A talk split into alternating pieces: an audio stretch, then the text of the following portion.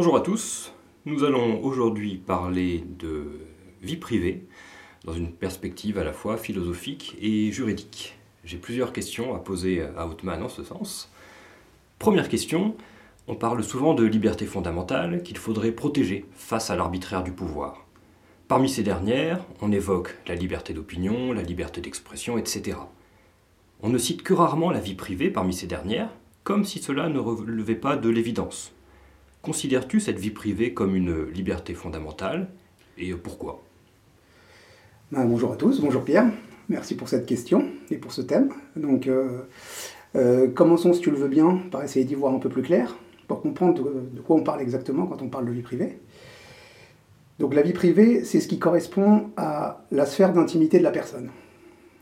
Son respect est protégé au titre des droits de la personnalité, sachant que la personnalité est définie par euh, Bernard Beignet, qui est donc un professeur agrégé en droit privé sciences criminelles et le recteur de l'Académie d'Aix-Marseille.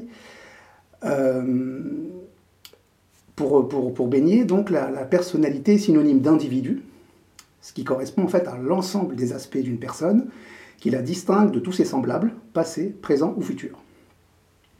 Alors il faut savoir que du point de vue juridique stricto sensu, euh, le droit de la personnalité n'existe pas. La protection des divers aspects du droit de la personnalité va donc reposer sur un droit général à la protection de la tranquillité et de la dignité, qu'on va pouvoir appréhender en fonction des atteintes dont va avoir à souffrir l'individu. Alors pour que ce soit un peu plus clair, on va identifier, si tu le veux bien, quelques démembrements du droit de la personnalité. On peut citer le secret de la correspondance, qui est d'ailleurs potentiellement remis en cause aujourd'hui par la disparition du timbre rouge et son remplacement par un courrier numérique que le postier se chargera d'imprimer avant de le délivrer. Le secret des télécommunications, qui lui est remis en cause par les diverses lois relatives à la sécurité et la lutte contre le terrorisme notamment. La protection des données nominatives, grâce à ces merveilleux formidable formulaire d'acceptation des cookies qui pollue toute navigation web, le secret professionnel, le secret de l'instruction, le droit à l'image, le droit à la voix, le droit au nom, le droit au respect de la dignité et de l'intégrité physique, et enfin, le droit à la vie privée. Donc ça, c'est le packaging des droits de la personnalité. Et ces droits sont des droits fondamentaux et inaliénables, et en cela qu'ils sont inhérents à la personne humaine. En ce qui concerne le droit à la vie privée, euh, ce dernier est consacré par l'article 12 de la Déclaration universelle des droits de l'homme de 1948, par l'article 8-1 de la Convention européenne des droits de l'homme et par l'article 9 du Code civil. On va donc partir du principe que sa consécration juridique n'est plus à démontrer, aussi bien, aussi bien au plan national qu'au plan international. Alors pour répondre à ta question, je dirais que la vie privée n'est pas une liberté, mais plutôt un droit. Parce que si la liberté s'exerce dans le cadre d'une relation entre son titulaire et lui-même, c'est-à-dire qu'elle s'exerce seule, le droit suppose nécessairement deux personnes, le titulaire du droit qu'il exerce et le débiteur de l'obligation à qui ce droit s'oppose. C'est précisément le cas de la vie privée, entre la personne qui en jouit et le tiers qui se doit de la respecter. Et donc le tiers, ça peut être un État ou une entreprise Tout à fait. Ça va être une personne physique ou une personne morale. Euh, et pour finir, j'ajouterai que le respect de la vie privée, et plus généralement des droits de la personnalité, que nous avons listés un peu avant, euh, doivent être garantis et dûment protégés si on a encore la prétention de vivre dans une démocratie libérale. Comme le disait Florian dans la fable du grillon, il en coûte trop cher pour briller dans le monde, combien je vais aimer ma retraite profonde. Morale reprise par le bon sens populaire sous la forme Pour vivre heureux, vivons cachés. Ok, merci pour cette réponse euh, vraiment dense d'un point, point de vue juridique. Alors j'ai une autre question. Euh, l'une des justifications les plus répandues aux limitations du droit à la vie privée, c'est l'idée que si on est honnête, on n'a rien à se reprocher et donc rien à cacher. Au fond, je n'ai pas à craindre qu'un gouvernement sache que je commande des sushis sur Deliveroo et que j'ai un abonnement premium sur Pornhub. Je précise que c'est un exemple fictif. Qu'est-ce qu'on peut répondre à cette idée? Eh ben, que c'est encore là un, merveilleux exemple du problème fondamental de notre époque. Euh, on ne raisonne plus qu'en éructant des poncifs complètement creux. Alors ma liberté s'arrête là où commence celle des autres, la sécurité la première des libertés, la démocratie le moins pire des régimes. Et voilà donc le fameux je m'en fous, après tout, J'ai rien à cacher. Alors que répondre précisément à cet énième poncif? Alors, premièrement, euh, que l'on ne peut pas être certain que ce que l'on fait aujourd'hui ne sera pas interdit demain. Imaginons par exemple, si tu le veux bien, que toi et moi ne voyons absolument aucun inconvénient à ce que le gouvernement sache que nous aimons la viande rouge, car après tout, on n'a rien à cacher. Imaginons maintenant que la consommation de viande rouge soit interdite du jour au lendemain par le gouvernement et que les personnes fichées comme consommatrices de viande rouge doivent pointer au commissariat tous les dimanches midi ensoleillés pour être tenues loin du bras zéro. Est-ce que tu vois pas le piège se refermer sur toi? Moins le gouvernement et l'État en savent sur nous, mieux c'est. C'est même la condition sine qua non de l'exercice de la liberté. Si l'État, ou même un tiers, sait que tu as un abonnement premium sur Pornhub, exemple fictif bien évidemment, et que tes recherches en plus n'y sont pas très très très très très catholiques, est-ce qu'il ne sera pas tenté d'utiliser cette information pour te faire chanter et obtenir de toi un avantage le jour où il en aura besoin? Dire j'ai rien à cacher, c'est donc une façon d'insulter l'avenir et de créer les conditions de sa propre soumission, de sa propre servitude. Du coup, au je n'ai rien à cacher, je répondrai par un ils n'ont pas à savoir. Ce qui permet aussi de retourner la charge de la preuve de probité. Je n'ai pas à prouver que je suis au-dessus de tout soupçon. Si je respecte la loi, ma sphère intime est inviolable. Deuxièmement, le problème avec les abandons de souveraineté, parce que oui, renoncer au caractère privé de la vie est un abandon de souveraineté, c'est que c'est un engrenage qui ne connaît pas de fin et qui va aller crescendo. Ça ne me dérange pas que le gouvernement sache que je suis membre de l'association des mimes de mon quartier. Puis ça ne me dérange pas que le gouvernement sache que j'ai un rapport compulsif aux noix de cajou. Puis en fait, ça ne me dérange pas qu'ils connaissent le détail de mon historique de recherche, qu'ils sachent que je suis encarté au Parti communiste, qui dînait chez moi samedi dernier. Comment? Une webcam dans mon salon? Oh, après tout, euh, c'est même pas sûr qu'ils me surveillent vraiment et en permanence. Tu vois où je veux en venir? En général, ce déni, il finit, pour éviter de reconnaître qu'on a souvent par paresse consenti volontairement à notre propre servitude, par un recours au mécanisme de protection qui est bien connu, qui est, si le gouvernement le fait, c'est que c'est pour notre bien. C'est la fameuse présomption de bonne foi du gouvernement. Et puis, troisièmement, enfin, j'aime bien l'analyse de Snowden à ce sujet, parce que lui retourne l'argument du citoyen responsable qui s'ouvre car il n'a rien à cacher. Snowden dit Dire que votre droit à la vie privée importe peu car vous n'avez rien à cacher revient à dire que votre liberté d'expression importe peu car vous n'avez rien à dire. Même si vous n'utilisez pas vos droits aujourd'hui, d'autres en ont besoin. Donc dire je n'ai rien à cacher, cela revient à dire les autres, ceux qui ont à juste titre des choses à cacher, ne m'intéressent pas. Dire donc je n'ai rien à cacher n'est pas un comportement vertueux, loin de là. Effectivement, puis c'est une phrase vraiment intéressante de la part de quelqu'un qui n'est pas philosophe à l'origine, mais qui était justement au cœur du réacteur d'un appareil de surveillance euh, aux États-Unis, qui travaillait à la NSA. Mhm. Donc il, sait globalement de, quoi il parle, ce, bonhomme. Tout à fait. Ouais. J'ai une troisième question. Euh, une autre raison de ne pas se crisper sur les, les questions de vie privée, c'est l'idée qu'au fond, bah, c'est déjà trop tard. Nous avons déjà beaucoup donné d'informations sur nous aux organismes privés et publics. Dès lors, pourquoi lutter contre un courant qui semble irrésistible? C'est une, très bonne remarque, une très bonne question, à laquelle j'apporterai une réponse qui doit être un peu plus large. Euh, parce qu'en fait, ce dont il est question ici, c'est vraiment du, pessimisme philosophique qui va venir interpréter euh, le mal comme la suite nécessaire de l'essence du monde en prétendant découler d'une approche lucide de la réalité.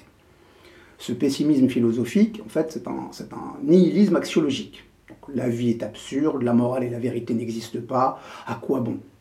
C'est d'ailleurs, on pourrait faire un parallèle intéressant là-dessus, ce, nihilisme-là qui va aussi structurer le, phénomène abstentionniste, c'est-à-dire à, quoi ça sert de voter, de toute façon c'est foutu.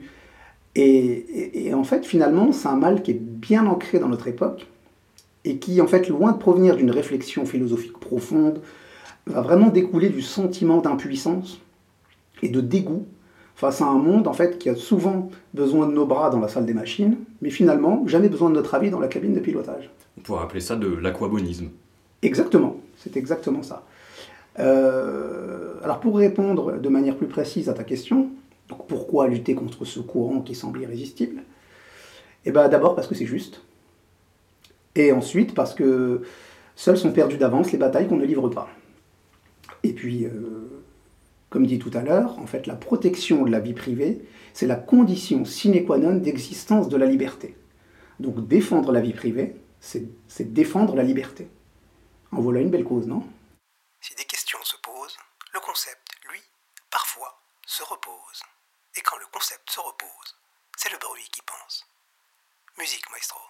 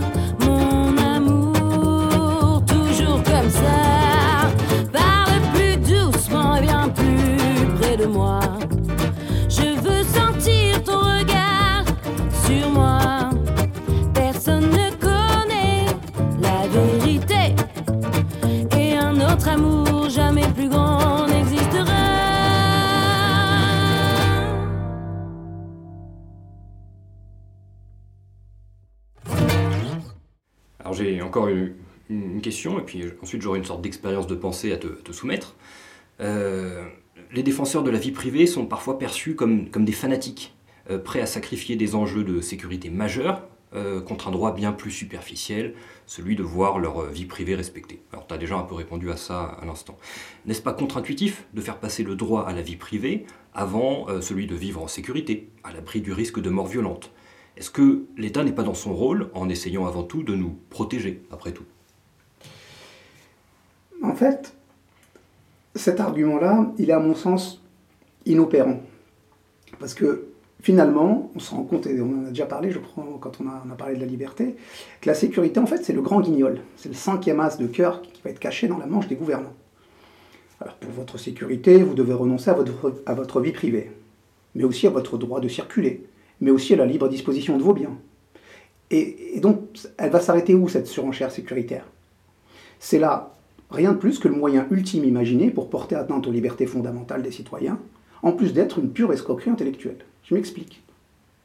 On va rappeler une bonne fois pour toutes que la sécurité n'est pas une liberté, et encore moins la première d'entre elles. Ce pour la, bonne et simple raison que c'est un bien. La sécurité est un bien.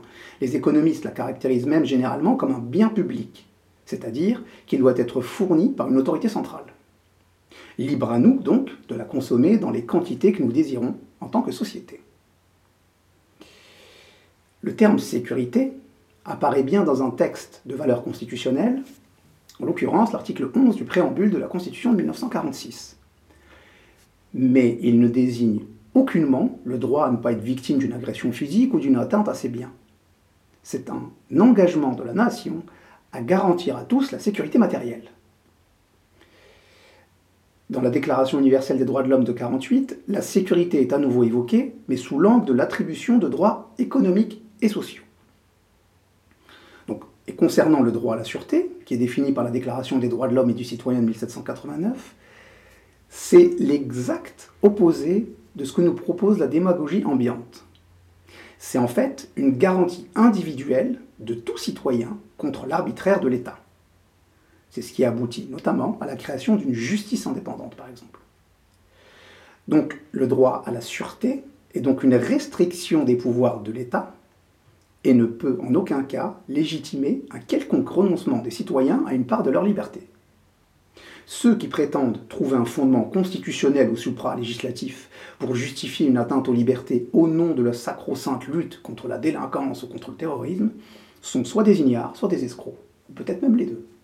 Ok, donc ils interprètent la- l'article de la Déclaration des droits de l'homme à l'envers. Exactement. Le droit à la sûreté, c'est un droit finalement contre l'État, face à l'État, et pas un droit de l'État à avoir plus de pouvoir pour assurer plus de sécurité. Exactement, c'était quand on avait parlé de la liberté, on s'était posé une question, est-ce que la liberté s'acquiert grâce à l'État ou contre l'État? Ouais. Et donc, dans le, dans, dans- quand on parle de- du droit à la sûreté, c'est quelque chose qui s'acquiert contre l'État. C'est une protection du citoyen contre l'État et pas une obligation pour l'État de- d'assurer la sécurité des citoyens en rognant leur liberté fondamentale.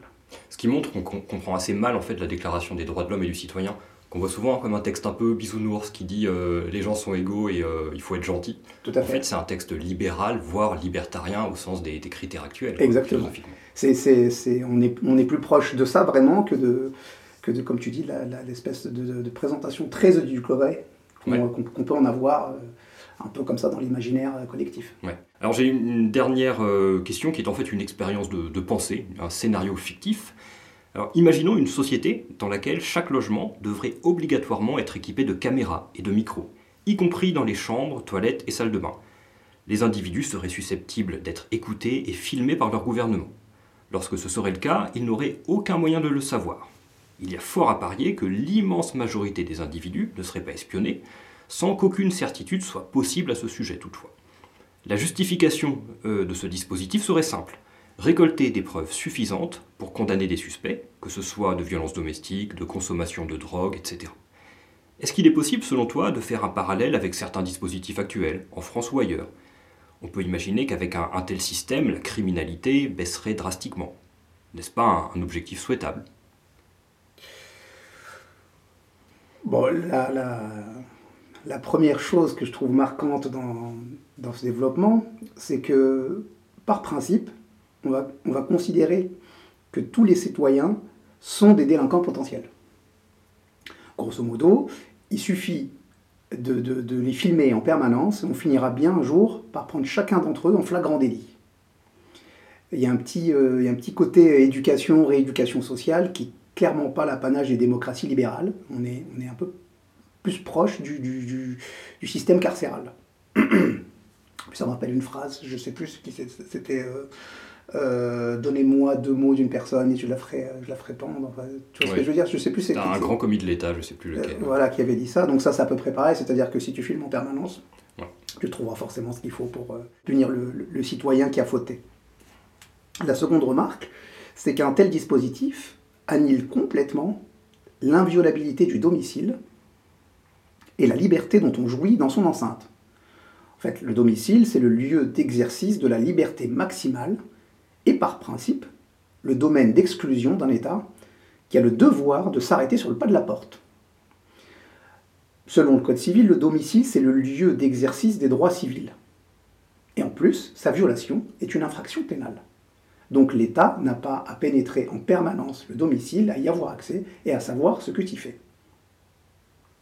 D'ailleurs, la plupart du temps, il y a une forme de tolérance par rapport à ça. C'est-à-dire, euh, en, général, par exemple, si on prend l'exemple de la, consommation de stupéfiants, elle est interdite, c'est une infraction pénale. Mais euh, l'État va s'en accommoder si elle est réalisée en général dans le cadre du domicile, et ne va intervenir que s'il y a un problème d'ordre public ou un problème de, nuisance à l'égard du voisinage. Il va y avoir une forme de tolérance qui se, base sur le principe d'inviolabilité du domicile. La troisième remarque qui me vient en tête, c'est que ton, exemple me fait furieusement penser à 1984, bah, qui est l'œuvre dans laquelle George Orwell dépeint la vie en Angleterre 30 ans après une guerre nucléaire entre l'Est et l'Ouest. Donc il y a un régime totalitaire qui s'est installé, et il surveille les faits et gestes de chacun grâce au télécran, qui est en fait un mélange de téléviseurs et de caméras, qui permet donc à la fois de diffuser la propagande officielle et d'espionner les gens chez eux.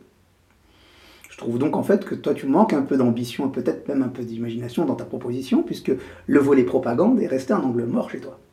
Donc on pourrait même imaginer pourquoi, pourquoi pas aussi diffuser des slogans officiels en plus de filmer les gens. Mangerbouger.fr. Mangerbouger.fr, exactement. Donc on en revient à la première, la première remarque que j'avais faite de ce côté un peu éducation, rééducation.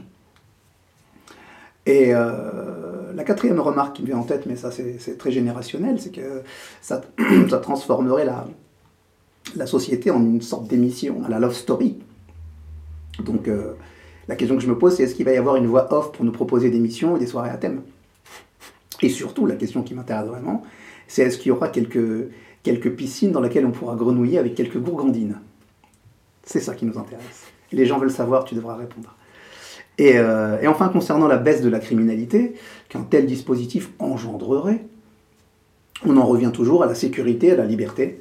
Donc euh, la sécurité serait encore une fois utilisée ici comme un cheval de Troie pour porter atteinte aux libertés que rien, je dis bien, rien, aucun objectif ou pseudo-objectif ne saurait justifier. Et certainement pas cette espèce de besoin de sécurité permanent qui serait euh, la, justification pour remettre en cause des libertés fondamentales reconnues et qui sont quelque part le socle du fonctionnement des sociétés des démocraties libérales. Ok, parfait. Bah, je te remercie pour euh, ces réponses qui sont très éclairantes.